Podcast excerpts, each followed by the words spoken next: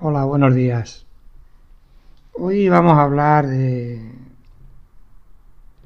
un tema eh, también relacionado con los anteriores y que hemos puesto por título Hacia una vida mejor. Eh, todos los acontecimientos que nos dejan una clara vivencia de preocupación terminan despertando en nosotros la necesidad de aprender a buscar las soluciones más adecuadas para resolver esa turbación interna que tenemos.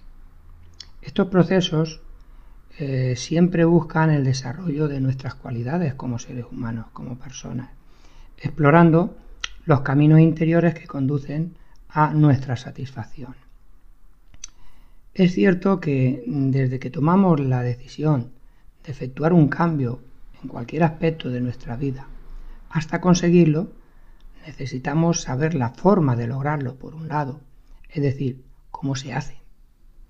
No solamente los aspectos teóricos, que son importantes, sino especialmente los detalles prácticos, que lo son bastante más todavía. Para conseguirlo, será muy útil tener en cuenta otros elementos como el conocimiento, el apoyo y la compañía de personas con experiencia al respecto, eh, porque nos suelen ayudar y mucho, también la conciencia, la intuición, etcétera, porque todo en definitiva viene a sumar.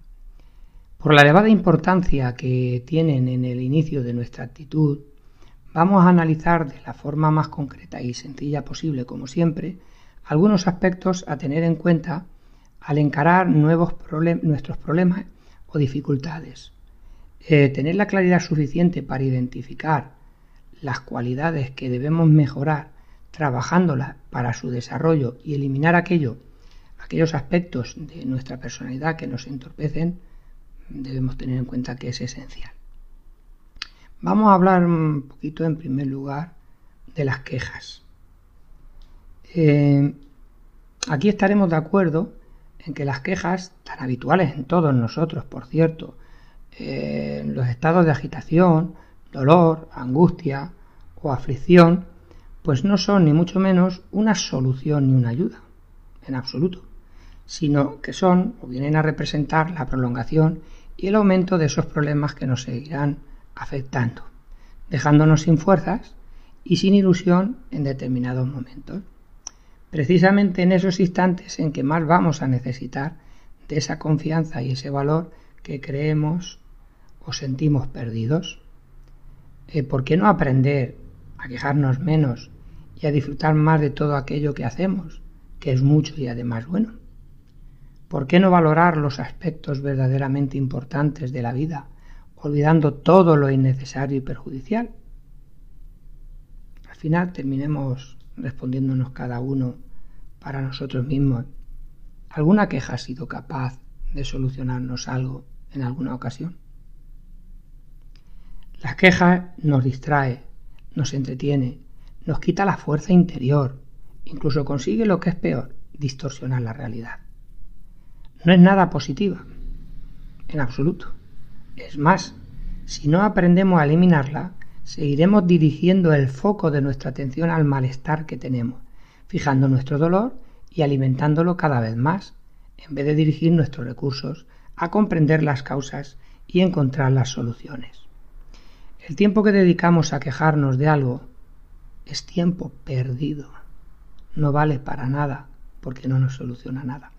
Por tanto, uno de nuestros primeros objetivos es eliminarla de nuestra forma de ser, Estoy convencido, por propia experiencia, igual que todo, que no es fácil, pero tampoco es tan difícil.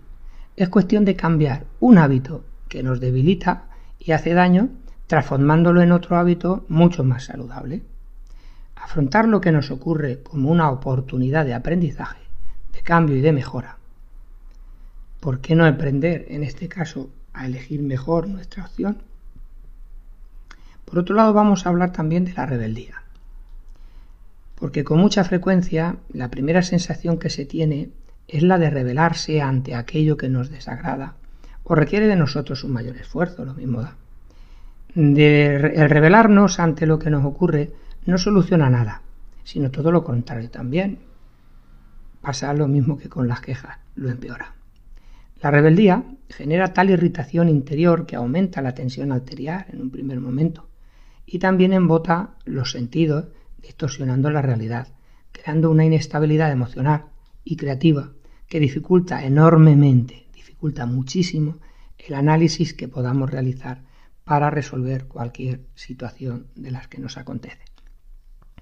Eh, aceptar con resignación lo que acontece no significa rendirse ante ello, en absoluto, ni mucho menos. Solo se trata de eliminar la rebeldía por el perjuicio que nos causa.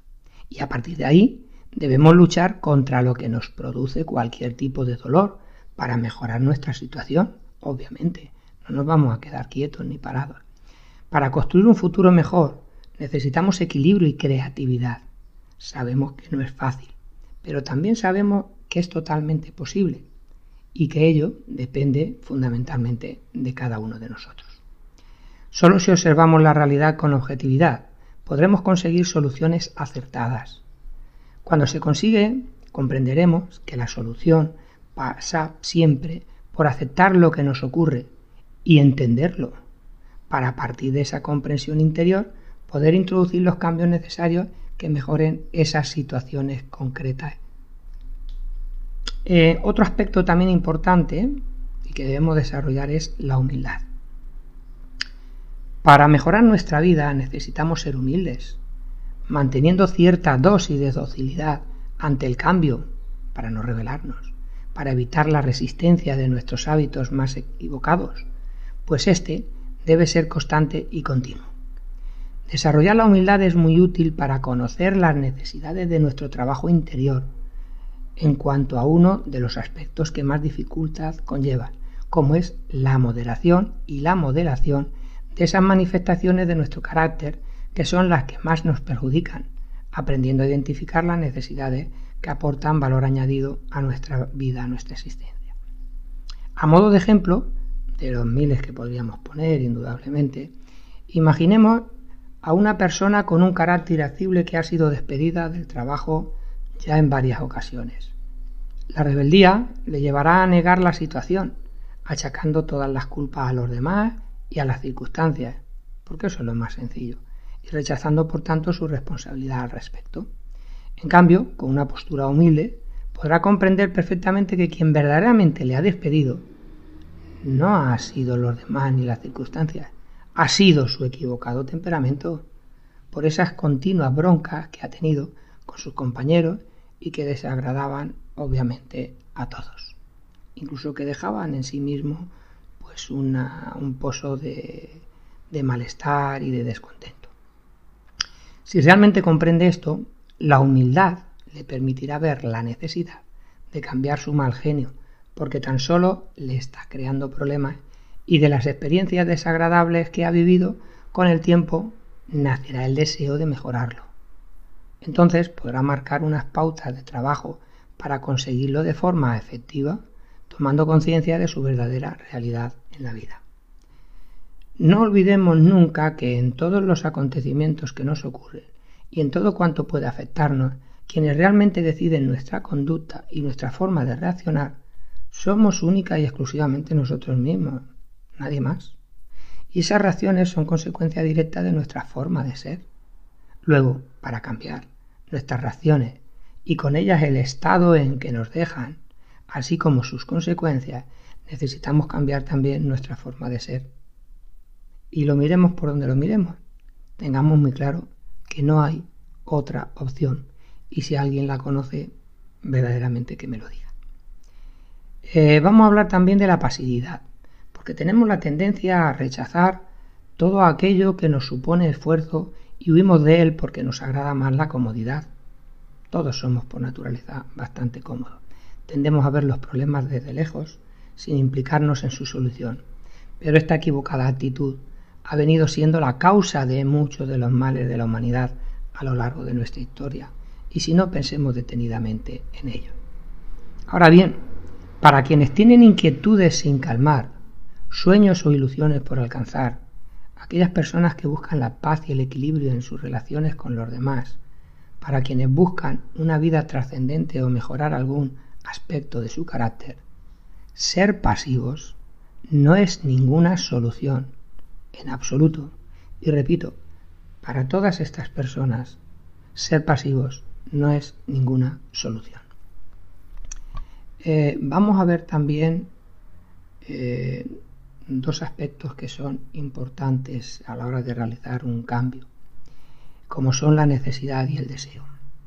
Porque eh, son los dos motores capaces de impulsar un cambio de algo actual a algo mejor siempre.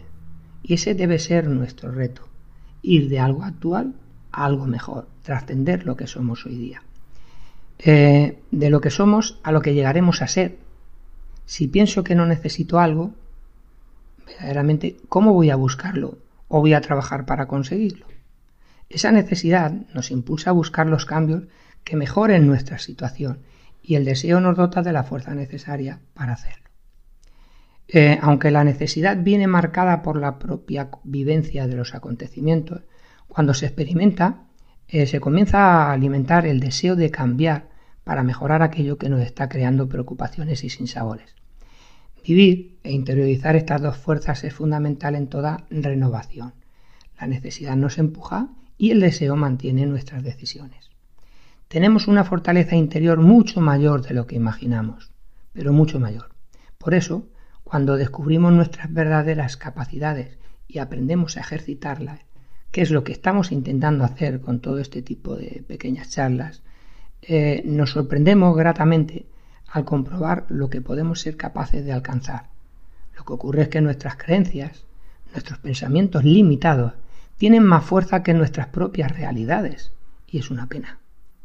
¿Por qué no aprender a vivir al nivel de nuestros talentos y de nuestra mejor versión en vez de al nivel de de nuestras creencias? ¿Por qué no aprender a cambiar los esquemas de nuestros pensamientos, deseos y sentimientos comprendiendo el papel que desempeñan en nuestra vida? Al menos vamos a intentarlo porque hay mucho en juego, de juego en, ello, juego en ello.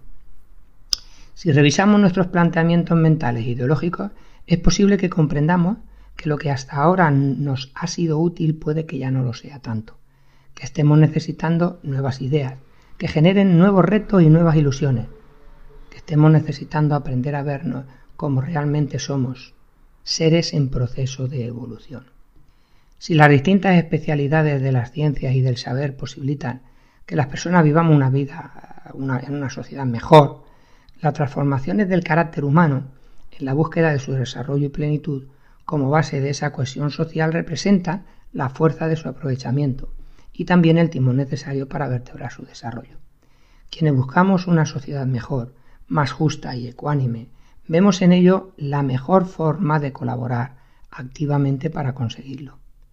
Esta, en realidad, es la fórmula mágica que a veces estamos buscando.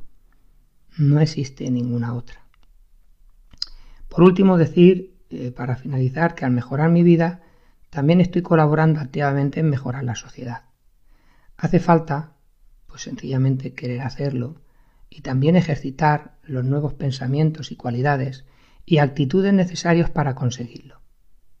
Pensemos detenidamente que querer es poder y esta acción depende exclusivamente de cada uno de nosotros.